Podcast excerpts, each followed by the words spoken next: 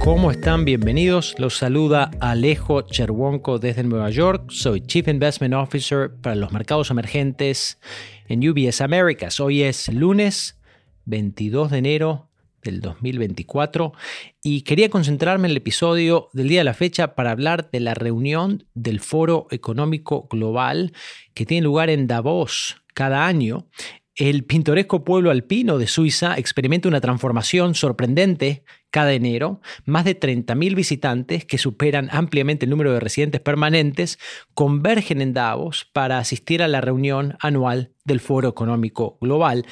Este evento es como un Disney de los negocios y la política que atrae a CEOs de corporaciones influyentes, líderes nacionales, emprendedores sociales y muchos más para participar en intensos debates sobre los temas de coyuntura más urgentes. Como miembro de la comunidad de jóvenes líderes globales del World Economic Forum, tuve el privilegio de participar este año y quería compartirles unas impresiones, un resumen de lo que pude absorber.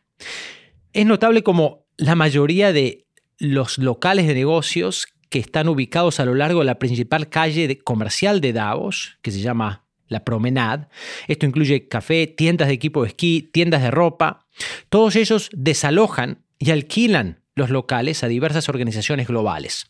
Estas entidades luego construyen, entre comillas, casas que son temporales para promover sus mensajes o servicios durante esta conferencia de cinco días que acaba de terminar. Este año la Promenade estuvo dominada por tres grupos de organizaciones. Número uno, organizaciones especializadas en la inteligencia artificial.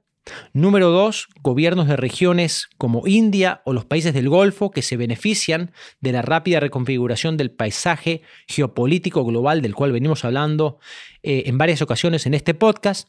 Y número tres, bancos y medios especializados en finanzas.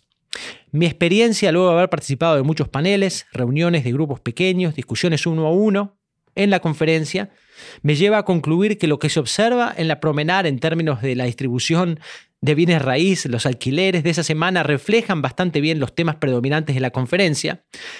Estos tres temas han dominado la agenda y los debates, inteligencia y los debates inteligencia artificial, geopolítica y también la transición energética. Empezando con el área de la inteligencia artificial, creo que para cada oportunidad que se resaltó hubo un riesgo eh, que varios destacaron hay que tener en cuenta. Concretamente, hubo un consenso de que estamos presenciando una rápida democratización de herramientas tecnológicas muy poderosas. Estas están llegando a manos tanto de agentes buenos como malos, lo cual probablemente propulsará, por un lado, una suba de la productividad económica, pero también, por otro lado, presentará amenazas de seguridad sin precedentes. Por lado positivo, se destacó que estamos viendo mejoras claras en el área de la atención médica, en el área de la educación, por el lado de varios servicios profesionales. Por ejemplo, los Emiratos Árabes Unidos han introducido un tutor personalizado para cada estudiante en el país.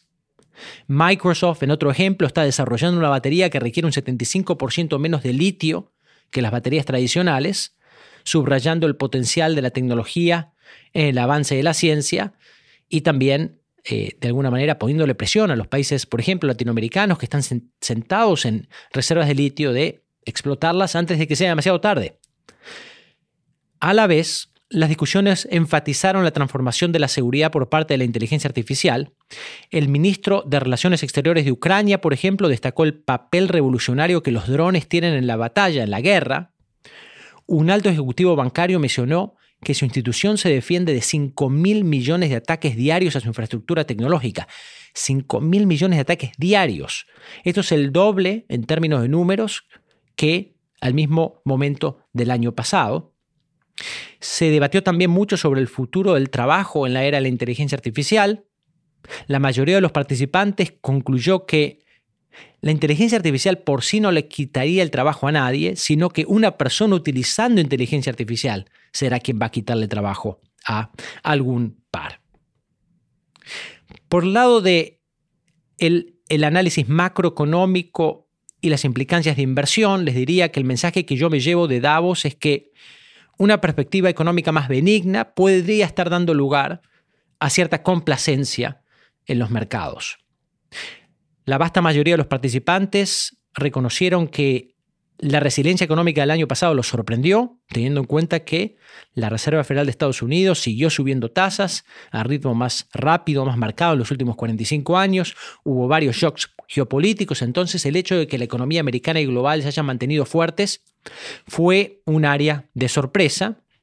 Ahora, dada la positividad que ya está incorporada en los precios, tanto de mercados de acciones como de renta fija, eh, muchos inversores y ejecutivos bancarios destacaron el riesgo de que el mercado se esté volviendo parcialmente complaciente. Surgieron preguntas, por ejemplo, sobre si la inflación disminuirá tan marcadamente como se descuenta actualmente, sobre todo en un entorno en el que, por ejemplo, las tensiones en Medio Oriente están perturbando el comercio global, las presiones salariales en países como Estados Unidos siguen siendo elevadas. Aprovecho para compartirles que nuestro CEO Sergio Ormotti se unió a la conversación y compartió en un panel que después de la adquisición de Credit Suisse, UBS no solo es más grande, sino también más fuerte y más diversificado de lo que solía ser. En el área de la geopolítica, la conclusión es que un mundo fragmentado está impulsando el estatus de aquellos países geopolíticamente, entre comillas, bisagra. La conferencia reconoció nuestra entrada a un mundo multipolar, nuevamente hemos conversado de este tema en varias ocasiones, con una aceleración esperada en la fragmentación geopolítica. La encargada de Asuntos Económicos de Holanda, por ejemplo, se refirió a la economía como un campo de batalla. El profesor Chris Miller, autor del libro Chip War o la guerra de los chips, recordó, recordó a la audiencia que aproximadamente el 90% de todos los chips avanzados del mundo se fabrican hoy por hoy en Taiwán. Una concentración mucho mayor que, por ejemplo, la presente en los mercados petroleros globales y mitigar esta fuerte fuente de vulnerabilidad económica global va a llevar mucho tiempo, incluso teniendo en cuenta la política industrial más agresiva de los Estados Unidos del día de hoy. Representantes de aquellos países geopolíticamente bisagra, tales como países del Golfo, la India, expresaron confianza en su nuevo posicionamiento estratégico. Estos son países suficientemente grandes e influyentes que, no se ven obligados a adherirse al liderazgo americano o al liderazgo chino, sino que pueden de alguna manera mantenerse cómodamente en el medio. Fascinantemente, hubo un consenso respecto al rol que América Latina puede jugar en este mundo geopolíticamente cambiante y es un rol positivo y es algo del cual la, región puede beneficiarse, no solo como un área que puede presentar materias primas para el mundo, sino también que puede convertirse en líder en la transición energética y un posible centro de manufacturas. Lamentablemente les tengo que decir, muy pocos líderes de la política latinoamericana asistieron a la reunión de Davos. Por darles ejemplos concretos, las representaciones, los equipos de México, de Brasil, de Chile fueron eh, muy magros. Eh, y esto es algo que se puede extrapolar en buena parte al resto de la región, con la excepción de, la Argentina. El sector privado en este contexto parecía bastante solo tratando de adaptarse a este nuevo mundo. Finalmente, en el área de la política y geopolítica, les comento que se dedicó mucho tiempo a discutir las perspectivas de las numerosas elecciones que este año eh, van, que van a tener lugar este año el impacto que estas elecciones pueden tener en asuntos domésticos e internacionales, e importantemente la amenaza que la inteligencia artificial puede plantear en los procesos electorales de todo el mundo. Las tensiones internas de Estados Unidos fueron las más activamente debatidas. Pocos se atrevieron a hacer predicciones electorales, pero les diría, algunos miembros de la comunidad empresarial estadounidense ya están descontando un segundo mandato de Donald Trump. En cuanto a la transición energética, les diría que la conferencia COP28 se interpretó como que ofrece esperanza, pero queda mucho, mucho trabajo para hacer en cuanto a las finanzas climáticas de la transición. Hubo una sensación de que sí, lo que se logró en Dubái fue significativo en términos de un nuevo consenso global para alejarse de los combustibles fósiles, pero al mismo tiempo hubo amplio escepticismo en torno a implementación, considerando que el estimado de lo que se necesita para financiar esta transición energética es 5% del Producto Bruto Interno Global cada año. Hoy por hoy se está invirtiendo aproximadamente una sexta parte de esa cantidad, lo que habla de la enormidad del desafío.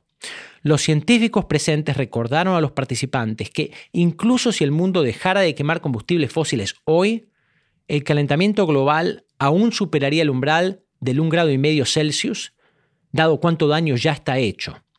Parece inevitable entonces que tengamos que aumentar inversiones para mitigar el impacto del calentamiento global. Los mercados emergentes son los que más necesitan capital en este área, incluido Latinoamérica, pero los inversores globales buscan garantías para mitigar, número uno, riesgo político y número dos, riesgo de monedas para aumentar su participación. Para cerrar, les comparto, fueron fascinantes conversaciones.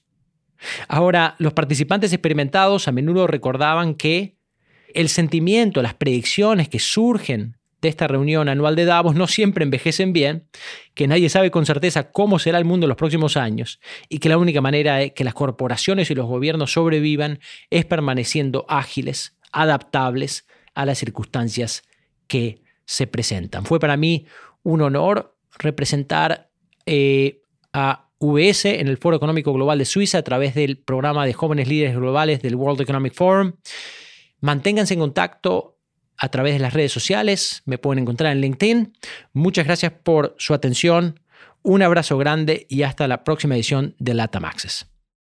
Las opiniones sobre inversiones de UBS Chief Investment Office dadas y publicadas por el negocio global Wealth Management de UBS AG o su filial UBS. Este material no toma en cuenta objetivos de inversión específicos, la situación financiera o las necesidades particulares de ningún destinatario específico y se publica solo con fines informativos. Como empresa que proporciona servicios de gestión de patrimonio a clientes de todo el mundo, UBS AG y sus filiales ofrecen servicios de asesoría de inversión y servicios de corretaje. Los servicios de asesoría en materia de inversiones y los servicios de corretaje son independientes y distintos, difieren en aspectos materiales y se rigen por leyes y acuerdos separados y diferentes. En los Estados Unidos, UBS Financial Services Inc. es una subsidiaria de UBS AG y miembro de FINRA SIPC. Para obtener más información, visite nuestro sitio web en ubs.com diagonal Working With Us. Para obtener la información legal completa, aplicable a las opiniones de inversión independiente producidas por UBS, visite nuestro sitio web en ubs.com diagonal CIO-disclaimer. Nada del contenido de este podcast está destinado a ser ni debe ser considerado como una solicitud o promoción. No todos nuestros servicios o productos están disponibles para los clientes en todas las jurisdicciones.